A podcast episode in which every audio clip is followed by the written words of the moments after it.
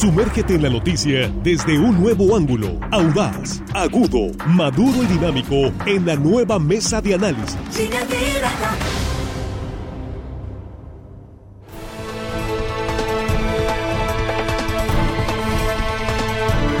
Estamos ya aquí de regreso en este jueves 23 de febrero de 2023. Ya estamos aquí en la mesa de análisis de línea directa. Con un saludo para ustedes. Muchísimas gracias por continuar aquí eh, compartiendo esta transmisión en redes sociales. Y les recuerdo la cobertura eh, estatal a través de las frecuencias de RSN línea directa. Y aquí en la mesa, nuestros compañeros, ya estamos aquí. Jesús Rojas, ¿cómo estás? Buenos días. ¿Qué tal, Víctor? Buenos días, buenos días para los compañeros y por supuesto buenos días para el auditorio. Hubo agarre en el Senado, Víctor, otra vez. Sí, eh, ahorita vamos a hablar de qué bajo nivel de, debate en el Senado, pero vamos a hablar de eso porque se aprobó el plan B de la reforma electoral. Juan, ¿cómo estás? Juan Ordorica, muy buenos días. Muy buenos días, Víctor, compañero de la mesa, amigos de la producción y hello, estimado audiencia, que hoy jueves que no caigan en la tentación. Falta un día, aguántense. No, nada, nada de cervecitas, nada de comidas, nada, nada. Está bien, está bien, está bien, no hay problema. Armando Ojeda, ¿cómo estás? Buenos días. Muy buenos días, amigo Víctor Torres, compañeros de la mesa, Jesús, Juan, chicos de la producción y gente, mucha gente que nos escucha aquí en nuestro queridísimo estado de Sinaloa. Y más allácito de nuestras fronteras, que hay muchísima gente, Víctor. Lo seguimos comprobando día a día. Sí, siguiéndonos amablemente. Siempre muy agradecidos eh, por ello. Muchas gracias. Bien, pues vamos a hablar del plan B electoral. Nos han preguntado mucho, bueno, pues qué tanto escándalo con eso del plan B electoral. ¿En qué consiste después de que no se aprobó la reforma electoral? Pues estaban, hemos estado hablando sobre lo que implica y además eh, también vale la pena tocar el tema de la movilización que iba a haber el próximo domingo, precisamente motivado por todo esto que está ocurriendo con el Instituto Nacional Electoral. Abrimos la mesa, Jesús. Pues sí, mira, la reforma electoral la primera que presentaba el presidente implicaba una reforma constitucional. Él y su partido político y los aliados al partido político que representa Morena no tuvieron la cantidad de votos necesarios para poder hacer la modificación constitucional, para poder hacer esa gran reforma electoral. Entonces se optó por un plan B, este es el famoso plan B, que consistía en hacer lo mismo pero modificando la ley orgánica del Poder Judicial, la ley general de partidos políticos y la ley general de instituciones y procedimientos electorales. Es decir, tratar de mover algunos artículos en donde sí podían darle los números, modificándolos con sus aliados en el Senado de la República y en la Cámara de Diputados, para poder cambiar de alguna manera la forma en cómo se estructura el Instituto Nacional Electoral principalmente, pero también en cómo está el Poder Judicial en la parte electoral y de alguna manera cómo se reparten pues, los presupuestos y los otros partidos políticos, ¿no? Ahí hay una serie de cosas que son positivas y que son negativas y que bueno, en el transcurso de la mesa incluso creo pues entraremos en algunas polémicas diciendo qué puede ser positivo y qué puede ser negativo. Gracias, Juan. Bueno, eh, cosa curiosa, ayer el Senado ya lo aprobó, adivinen quién votó a favor. El señor Monreal, ese que se había dicho que no iba a pasar y que había peleado con el presidente y que había votado en contra de algunas cosas de este plan B. Ayer dijo, pues saben que ya somos amigos otra vez, abandonó la oposición y se sumó otra vez al bloque de Ya le hicieron campito ahí entre los oh, volvió, o sea, el señor Monreal le cree, yo creo que él y su mamá nada más. Le dieron calorcito y ya. Ya, se acabó, se acabó su corta carrera opositora. De ahí cabaretera. Sí, en aquel pobre más claro ni el agua. Sí, no, ya se acabó su corta carrera opositora. las luces de Nueva York. Tres semanas duró nada más, y pero bueno. ¿Qué es lo que va a pasar con este plan B? Ahorita un poquito eh, Jesús decía, lo que consiste es básicamente cambiar la estructura del INE, la parte administrativa es lo que busca este plan B. ¿Qué puede pasar ahora? ¿Qué sigue? Bueno, eh, seguramente se van a venir varios recursos que también estaremos hablando, la parte jurídica que es medio aburridona, pero ¿qué es lo que puede pasar? Puede pasar que la, las cortes determinen que suspenden la aplicación de esta ley hasta después del 24. Otra posibilidad es que la Corte diga, ¿saben qué? De este plan B, de estas reformas, estas sí pasan y estas no. Otro que puede pasar es que diga, ¿sabe qué? Ninguno de, las modificaciones a esta ley va a pasar y por lo tanto queda descartada. Son las tres posibilidades que pueden suceder de aquí a, que la Corte eh, decida los recursos que no se han presentado, no tardan en presentarse, pues apenas la ley pasó ayer, entonces no tardan en presentarse.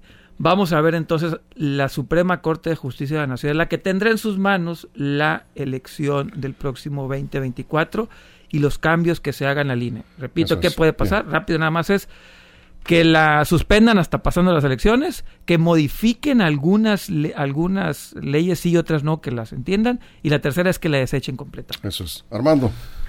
Pues eh, yo creo que lo, lo ideal desde mi punto de vista sería que se pospusiera hasta después del proceso electoral, porque sería una rebatinga saber eh, eh, decidirse por cuál de todos tantos puntos que están este, en discusión en esta, en esta reforma. Son muchos puntos y cualquier eh, este punto que tú toques pues le pega al línea, al funcionamiento que ha venido eh, ofreciendo en los procesos electorales.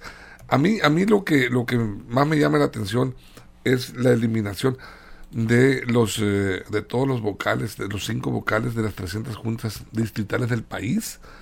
O sea, eh, tiene un impacto muy fuerte eso, no solo en lo que es la administración eh, y, todo la- el funcionamiento de los procesos, sino también lo que implica en materia de empleo. Son cientos de personas que quedarían eh, sin trabajo en este en este en esta No, y es la medida. estructura que le da certidumbre a la Otra elección. estructura. Dejaría, dejaría un solo vocal por, Sí.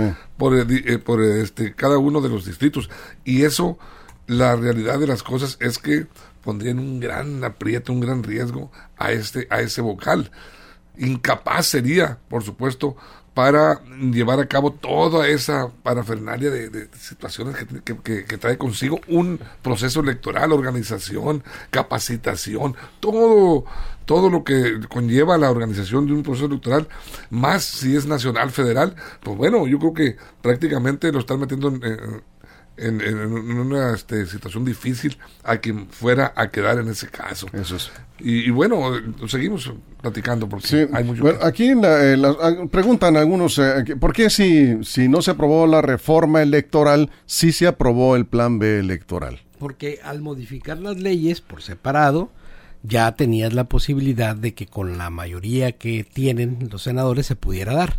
No para la modificación de la constitución como tal, para eso necesitabas la mayoría eh, calificada. Sí. Pero para esto no. Entonces desde, por- desde ahí se fueron a, a, digamos, a desmenuzarla y a modificar. Pero bueno, no del todo es mala la ley, la, la reforma, la reforma al plan B, como se dice, porque Sí. si te pones a separarlo, te das cuenta que, por ejemplo, viene la regulación de cuotas de paridad de género, ¿no?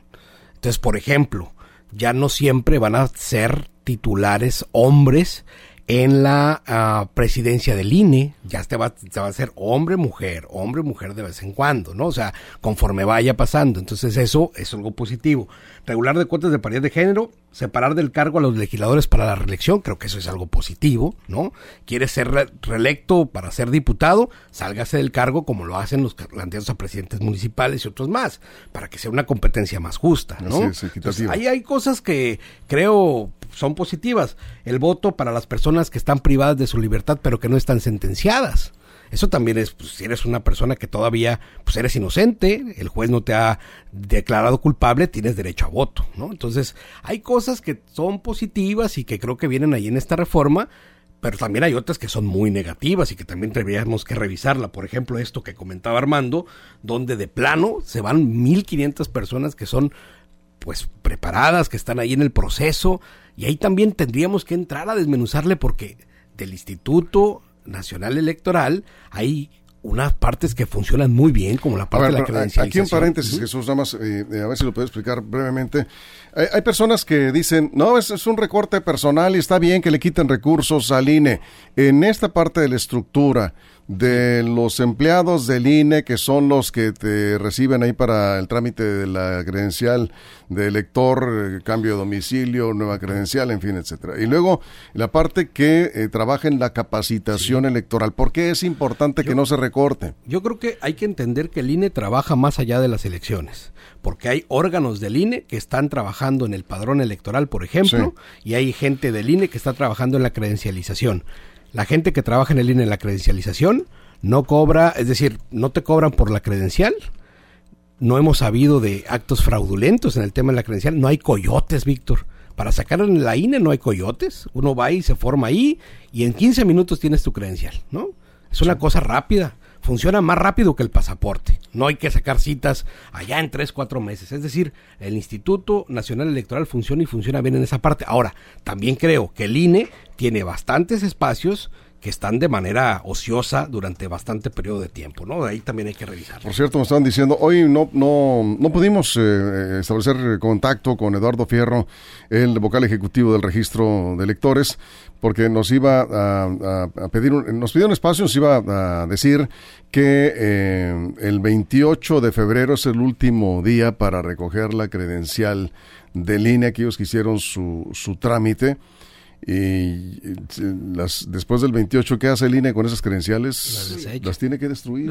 Las tiene que destruir, entonces tendrán que hacer otra vez el trámite y quizás ya para entonces pues no haya personal suficiente. Este es eh, parte de lo que digamos, eh, las eh, estructuras, eh, los cimientos del Instituto Nacional Electoral, Juan, que estarían en riesgo, como ya comentaba en principio Armando, ¿no? Sí, a ver, aquí hay que, hay que aclararlo. Si hay cosas buenas en la reforma, claro. El problema es que vienen en paquete, y el paquete es para destruir la capacidad operativa del INE. Por ejemplo, les pongo un claro, un claro puntual a la publicación de esta ley tendría que desaparecer el secretario técnico. Ese secretario técnico es el que administra todo el INE. De la noche a la mañana el INE se quedaría sin la parte administrativa, así, porque así lo dice la ley.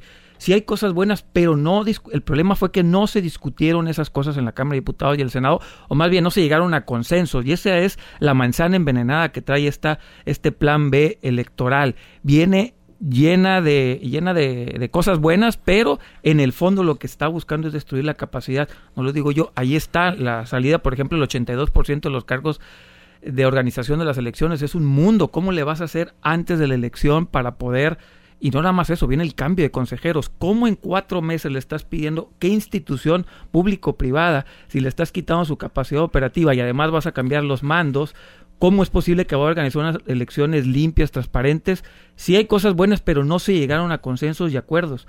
Yo creo que este plan B es total, absoluto y completamente para dañar la capacidad de operación del INE. La parte es buena, sí, hay que dejarlas, pero después de replantear una reforma completa, no así como la quieren vender. Imagínense que ustedes quieren vender una casa y le digan al comprador, Fíjense, le acabo de cambiar la pintura, le acabo de cambiar el, drenaje, pero todo lo demás está mal, pero no importa, tiene buen drenaje, cómpralo. Tiene termitas, pero no importa, tiene buen drenaje. Oye, se me está cayendo el techo, pero no importa, tiene buen drenaje. Eso es lo que nos están vendiendo y eso es lo que tenemos como ciudadanos que pedir, que sea una reforma. A, ver, a Jesús le más tiempo nomás para decir eso. Eh, ¿Llevas el cronómetro? Sí, claro, sí, te lo enseño. Sí, sí, sí, lo tengo. Este, oh, porque eso se me hizo muy importante. Esto es muy importante. Adelante, eh, no más decirlo. Por eso. Yo a dar más tiempo. Nada más eso. Como ciudadanos, lo que tenemos que hacer es pedir una reforma electoral consensuada por la sociedad y por los y por los partidos en general. A ver, Armando, ¿tú también traes cronómetro? Yo, yo, yo, le, voy, a tomar el tiempo ahora Pero me lo pisoteas tú. Mira, ah, el, cronómetro. yo comentaba ahorita de los de la eliminación de este, este, esta forma de, reducir la operatividad de las juntas distritales es, terrible. Yo no sé cómo eh, eh, van eh, a, salir adelante con estos los tiempos de capacitación de los funcionarios. Y este eso se lleva es importantísimo cómo capacitas a la gente. Batallas para, para convencerlos muchas veces. Ahora este llevar y, necesitas capacitar a la gente. Y para eso se necesita gente profesional y gente pues predispuesta, eh, por supuesto valorada y pagada por el instituto. Y ahí está el problema, cómo se vendió como positiva esta reforma, diciendo que es altamente oneroso, que no desquita tantos millones que cuesta la democracia, pero la verdad de las cosas es que ha sido funcional el INE. Miren, en estas juntas distritales, en la eliminación, eh, correría un gran riesgo si uno de los grandes riesgos en una elección, si no se instalan al menos el 20% de las casillas de cada distrito, corre el riesgo de eliminar el proceso electoral. Y con la capacidad que tendrían este recorte, yo dudo que puedan eh, lograrse, ¿no? Es un punto importante. ¿Por qué? Porque este, sería factible de impugnar una elección si no se instalan a tiempo y en forma eh, por lo menos el 20% de las casillas electorales. Eso lo contempla aquí. Otro punto que correría también eh, el, padrón eh, electoral es que fíjate nada más, en la gente que está en otro lado, en Estados Unidos, sería la Secretaría de Relaciones Exteriores en donde la que controlaría, la que haría las veces de INE Sí, tiempo. en, en esta situación. Vamos a una pausa, vamos a una pausa de un minuto y medio tenemos. ¿eh? Oh, gracias. Este, vamos a la pausa en radio, nos quedamos sin comerciales, ya les estoy tomando el tiempo para no tener este problemas con eso. Y volveremos eh, también con sus comentarios eh, que están llegando ya sobre el plan B electoral aprobado en el Senado de la República. Y eh, vamos a hablar también un poco sobre la movilización del próximo domingo en defensa del INE que va aparejado a lo que se aprobó ayer en el Senado. ¿Está en peligro realmente el voto ciudadano? Son las preguntas que algunos han lanzado aquí y eh, vamos a ir con los comentarios. Es la mesa de análisis de línea directa. Continuamos. Información confiable, segura y profesional. Línea directa. Información de verdad. Con Víctor Toro. Línea directa.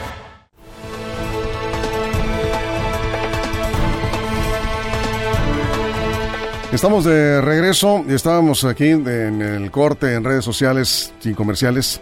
Estábamos contigo, Armando. Decías cómo reducirle el presupuesto al INE, reducir el personal con los recortes y darle mm, más responsabilidades. Responsabilidades. Sí, y, y me refería yo, en este caso, estaba refiriendo a garantizar el voto a personas en prisión preventiva y también a las personas con discapacidad en estado de postración. Es, es o sea, es decir, personas que no pueden eh, trasladarse, que tienen incapacidad, que están por enfermedad o porque están en silla de ruedas, lo que tú quieras. ¿Cómo llevarás con qué personal vas a movilizar. Porque son, me imagino yo, no sé si existe un padrón de, de personas con discapacidad en estado de postración. Eh, ¿Cómo vas a llevar la urna o quién se va a encargar de toda esa situación de llevar y buscar localizar a las personas hasta su casa y llevarle la urna para que vote? En este sentido, ahí, ahí se podría prestar a malos manejos, se podría prestar a interpretaciones eh, quizá injustas y en muchas ocasiones justas también. Y eso, ¿qué representa? Representa eh, controversias, representa pues impugnaciones de casillas. Bien. Todo eso es importante que les digo destacarlo porque no va a haber el dinero suficiente para hacerlo. Jesús. Sí, es que es muy interesante también cómo se hace el planteamiento, porque mira, yo recuerdo cuando Lorenzo Córdoba, y es difícil creerle a Lorenzo Córdoba este tipo de cosas, porque yo recuerdo que Lorenzo Córdoba, cuando se venía la consulta de los expresidentes para ver si los enjuiciaban o no, Sí. puso, un, puso una cantidad exorbitante sobre cuánto costaría la consulta de expresidentes. Era alrededor de 528 eh, Millones. millones. de pesos. Y luego se demostró que sí se podía hacer una consulta con menos presupuesto que eso. ¿no? Entonces, yo creo que si te pones en un plan de que se puede reducir gastos, se puede, ¿no? Entonces, hay que encontrar cómo podemos tener elecciones más baratas sin que esto repercuta, por supuesto, en la calidad de las mismas y cómo podemos tener un buen mensaje de que la autoridad electoral puede tener un perfecto funcionamiento teniendo nuestros gastos que este personaje de por sí representa como un gasto que va en contra. Yo no quiero llamar la palabra austeridad porque también coincido con Juan de que no es un tema de ahorro de pesos y centavos, pero también creo que es un tema de gasto eficiente porque cuando lo ves con estos grandes lujos, porque se los da este personaje, que es el titular, que ya está pronto a irse, Sí. si hubieran, Víctor, tomado una postura menos radical desde el instituto y hubieran concedido al menos en bajarse el sueldo, en dejar ciertas prerrogativas que no iban, ¿no? Dejar de comer lo que comían y estos gastos que estaban de verdad ya... No, y, y- Estamos y estas cositas que... Y estas no, cositas que ya estaban de más, ¿no? el costo, sí. Estoy seguro Sí. que mucha gente también hubiera empatizado mucho más Sí. y hubiéramos entonces sí estado de acuerdo en Bien. que las cosas hubieran tomado otro rumbo. Se cometieron errores sin duda. Sí. también, creo. Eh, esta mañana el presidente en, en la conferencia, y tenemos la nota en línea directa, dijo que simpatiza con la idea de que una mujer pueda ser la presidenta Sí, del, el, del tribunal INE, electoral, ¿sí? el Tribunal Electoral ya ordenó que sea una mujer. Ya, ya- es- ya lo ordenó y que tiene El que presidente ser- dice, son más honestas que los hombres, lo dijo, ¿verdad? Sí, de, de hecho ¿Sí? creo que hasta Claudia Sheinbaum ahí aplaudió ya porque Clase, Clase está diciendo que prefiere una mujer, pero bueno. En eso estamos de acuerdo. Un cambio del sí. plan B, por Yo creo que sí, sí. y el Tribunal. Electoral ayer dijo que sí le toca una mujer y va una mujer ahí, si no hay mucho que averiguar de la presidencia del INE. Eh, pero sí quiero, quiero ser enfático, ahorita decía Jesús que costó menos la revocación de mandato las casillas para lo que se tenía estimado. Sí, nada más que el propio presidente culpó al INE de no haberse instalado en todo el país con las casillas propias de una elección. El propio presidente puso en duda y culpó al INE por no haber organizado una elección completa fue lo que dijo Córdoba. Si nos recortan el, presupuesto, vamos a tener que organizar una consulta mucho más moderada, mucho más acotada. Y al final del día el resultado no le gustó al presidente porque no tuvo todas las casillas. ¿Y por qué no hubo todas las casillas? Porque no hubo todo el presupuesto. Al final del día, pues Córdoba tuvo razón. No se pudo organizar una elección que, dejara satisfechas a todas las partes porque no hubo los recursos. Eso es lo que está en juego. Si recortamos el recurso al INE, sobre todo en la parte electoral, vamos a tener eso. El propio presidente de la República puso en duda el resultado de la revocación de mandato. Imagínense ahora una, con, una elección general con presupuestos recortados sin todas las capacidades que tiene, nos ha mostrado el INE, opositores, el poder, actores políticos, todos van a poner en duda eh, si ya lo hacen, el resultado de la elección. Por eso es bien importante poner atención lo que aprobaron los diputados y hasta dónde es el plan B. Eso es, Armando. Mira, escuchar las opiniones en México eh, equivale a, desorientar al pueblo, porque ahorita en un momento escuchas a la oposición y por otro lado escuchas a los eh, gentes aliados, a, a la Cuarta Transformación, a Morena al presidente López Obrador y te descontrola. Bueno, la gente dice, bueno... Te desconcierta. Te desconcierta. Que, a ver, vamos aquí un paréntesis. Voy a parar el, cronómetro para no quitarte tiempo. Un paréntesis lo que dijiste. Fíjate que eh, Roberto José Pacheco... No, voy a estar, pero, pero así medidito para que no me reclame, porque acepto el reclamo.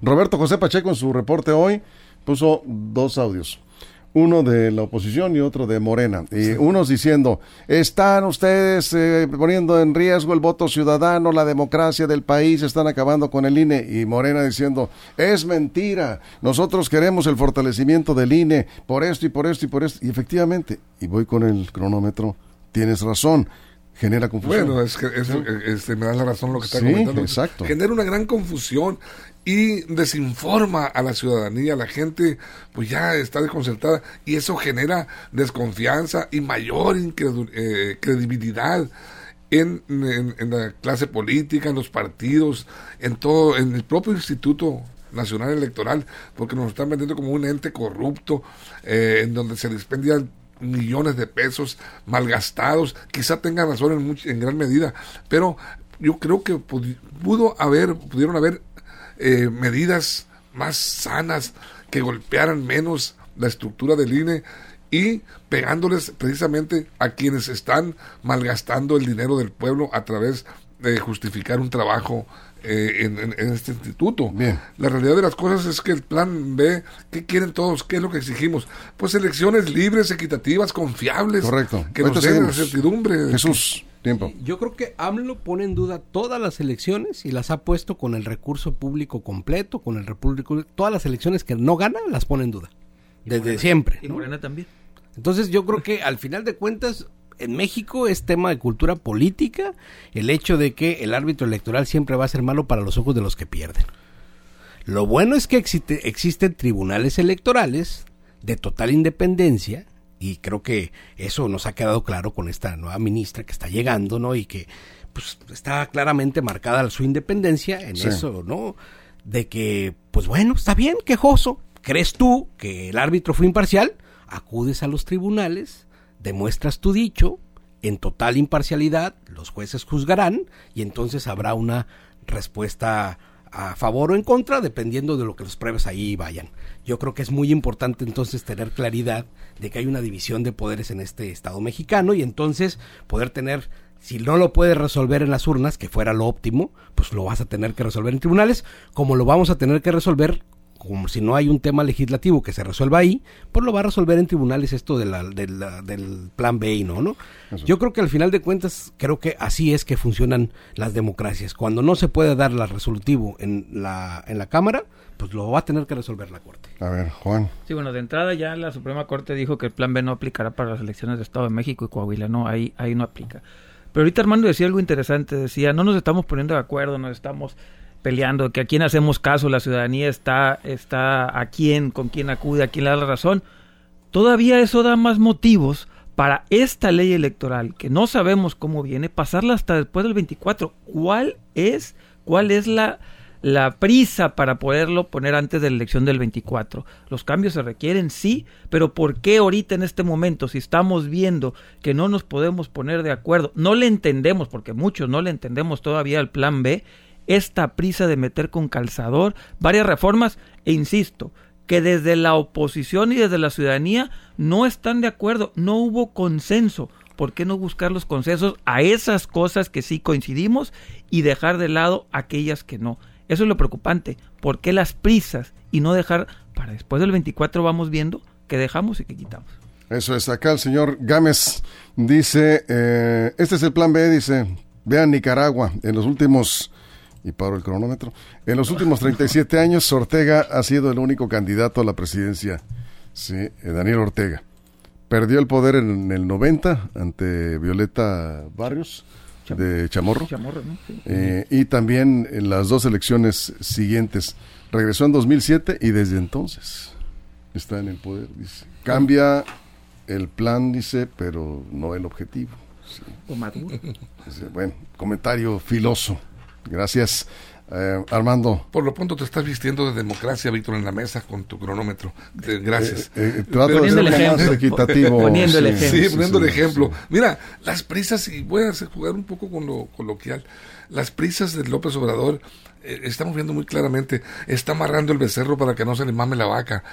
López Obrador está ya diseñando, estructurando su estrategia hacia el 24.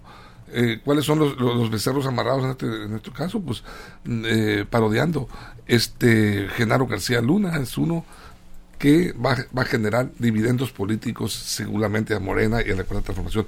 Y este, y este plan también, que va a generar un gran, una gran controversia. Está generando ya. Esperemos a ver de qué está hecho eh, la Suprema Corte de Justicia de la Nación en estos momentos, porque va a estar en la, la pelota en su cancha y habría que ver qué decisión toma. Ojalá que se decida por eh, eh, poner en marcha este plan B si Sí. se va a ser aprobado hasta después del 24. Por lo pronto, ayer en el Senado ya apareció una manta enorme de Morena con el señor García Luna. Sí, ahí está. ¿Y por Están qué? explotando ese... ese- Y está bien, se vale. ¿Es No, válido? pues, Sí, es vale. que se la pusieron de pechito, ¿verdad? Pregunta el señor Carlos eh, González, saludos, don Carlos, que la segunda vuelta electoral en las elecciones, ¿qué con eso? Dice, ¿vamos a tener segunda No vuelta? viene. No viene. No, No viene, viene no viene hasta las próximas pizcas. No está contemplada. Un minuto, Jesús, cerramos. Sí, bueno, yo pondría en duda el hecho de que fuera preocupante si siquiera Morena tuviera la posibilidad de perder las próximas elecciones si no pasa la- el plan B. Con plan B y sin plan B, Morena sigue la misma tendencia electoral hacia el 2024. Buen punto. O sea, Sí, ¿qué más da? sí. ¿Qué más da? Con el resultado que vienen o con los resultados que se esperan, la verdad es que el plan B o el plan no B, al final de cuentas creo que va a ser un tema intrascendente. Y Lo- Los partidos opositores están difícilmente fritos. podrían hacer algo aún con esto que viene ahí. Pero Sí. bueno, lo que sí creo importante es que como ciudadanos tenemos que pensar que ese órgano electoral que está ahí no es del gobierno ni debe serlo nunca, es de los Así es. ciudadanos y tenemos que defenderlo. Pero eso de defenderlo también implica repensarlo para que sea más eficiente y que nunca más se pare por ahí un tipo como Lorenzo Córdoba.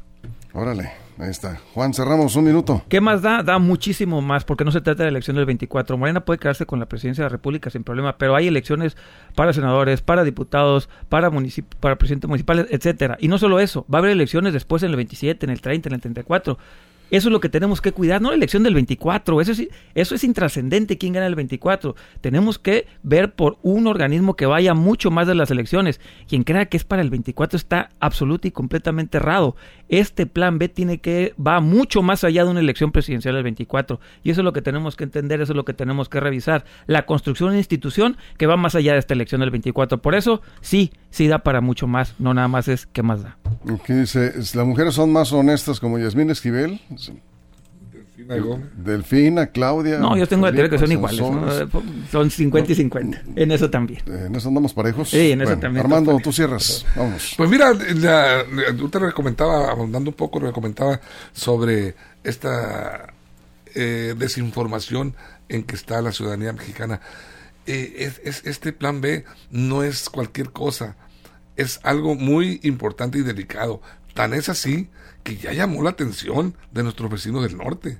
Los Estados Unidos, la clase política de los Estados Unidos están volteando y están ya señalando, criticando. vengan a legislar ellos Sí. Bueno, Que vengan sí, y nos pongan, quieres, que sí. nos pongan las reglas Pero de alguna manera han sido, han sido protagonistas y siguen siendo y lo van a seguir siendo como vecinos nuestros. Nos meten a la cárcel grandes socios, que nos no meten a la metemos- cárcel. a los que no metemos nosotros. Así es. Entonces, está participando, está opinando ya. Yo no sé qué tanto peso vaya a tener en el ánimo de la Suprema Corte de Justicia de la Nación esta opinión de los Estados esto- Unidos, pero ahí está, ahí está la opinión. Con esto nos vamos. Muchas gracias. Hay mucha tela todavía de donde cortar. Ya será en otra mesa. Muchas gracias, Jesús. Gracias, Armando. Es un gusto, Gracias A nombre de todo el equipo, toda la producción en todo el estado. Recuerden que si algo sucede en las próximas horas, la información está en línea directa portal.com y en nuestras redes sociales. Y si lo permiten, aquí nos vemos, nos escuchamos de nuevo en punto de la una de la tarde en la segunda emisión del noticiero de Sinaloa. Gracias, pásenla bien. La mesa de análisis, nueva edición. Evolución que suma valor. Conéctate en el sistema informativo más fuerte del noroeste de México. Línea directa con Víctor Torres. Esto fue Línea Directa. Información de verdad con Víctor Torres. Información confiable con fuentes verificadas y seguras. Línea Directa. Información de verdad con Víctor Torres. Esta es una producción de RSN, el grupo de comunicación más fuerte de Sinaloa.